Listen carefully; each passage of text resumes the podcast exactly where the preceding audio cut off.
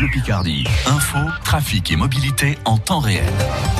Conditions de circulation optimales, le soleil est présent ce matin, il joue un peu avec les nuages, les nuages qui vont prendre le dessus dans la matinée, les orages qui arrivent dans l'après-midi.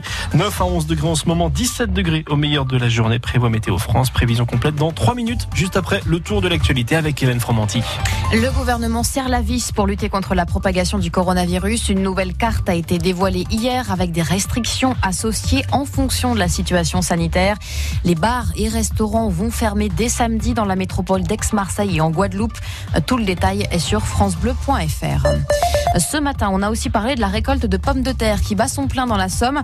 Comme l'an dernier, les agriculteurs sont inquiets car les rendements s'annoncent faibles à cause de la sécheresse.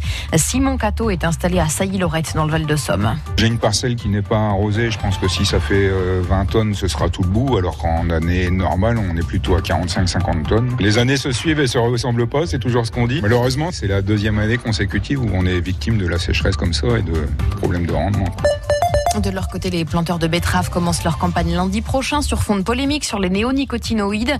Le patron des betteraviers dans les Hauts-de-France, Emmanuel Pigeon, invité de France Bleu Picardie ce matin, a de nouveau défendu l'utilisation de ces insecticides pour les cultures. L'enjeu, c'est bien de préserver une culture très importante pour la France, notre souveraineté alimentaire sur le sucre, sur également le gel hydroalcoolique. La filière betterave a été très active au printemps sur le sujet et euh, d'éviter les importations de sucre qui ne respecteraient pas du tout les normes françaises et européennes. Interview d'Emmanuel Pigeon à réécouter sur francebleu.fr. Il faut s'attendre à une nouvelle augmentation du prix de l'eau à Amiens Métropole l'an prochain afin de multiplier les chantiers de changement des canalisations.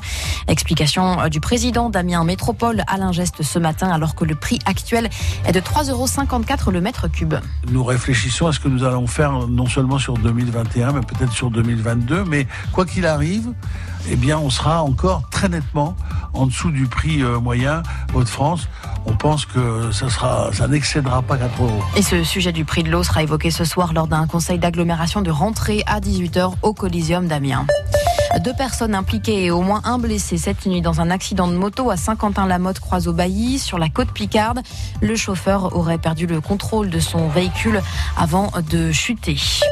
Les frelons et les guêpes nous envahissent. Dimanche dernier, des participants à un canicross ont été attaqués par un essaim à Boves, près d'Amiens.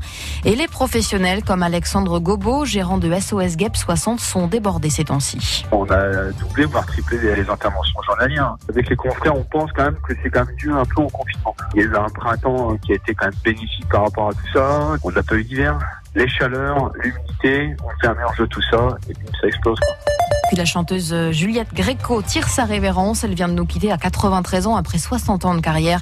Euh, France Bleu Picardie lui rend hommage ce matin avec euh, toutes ses plus belles chansons et sa carrière en musique donc à retrouver sur francebleu.fr.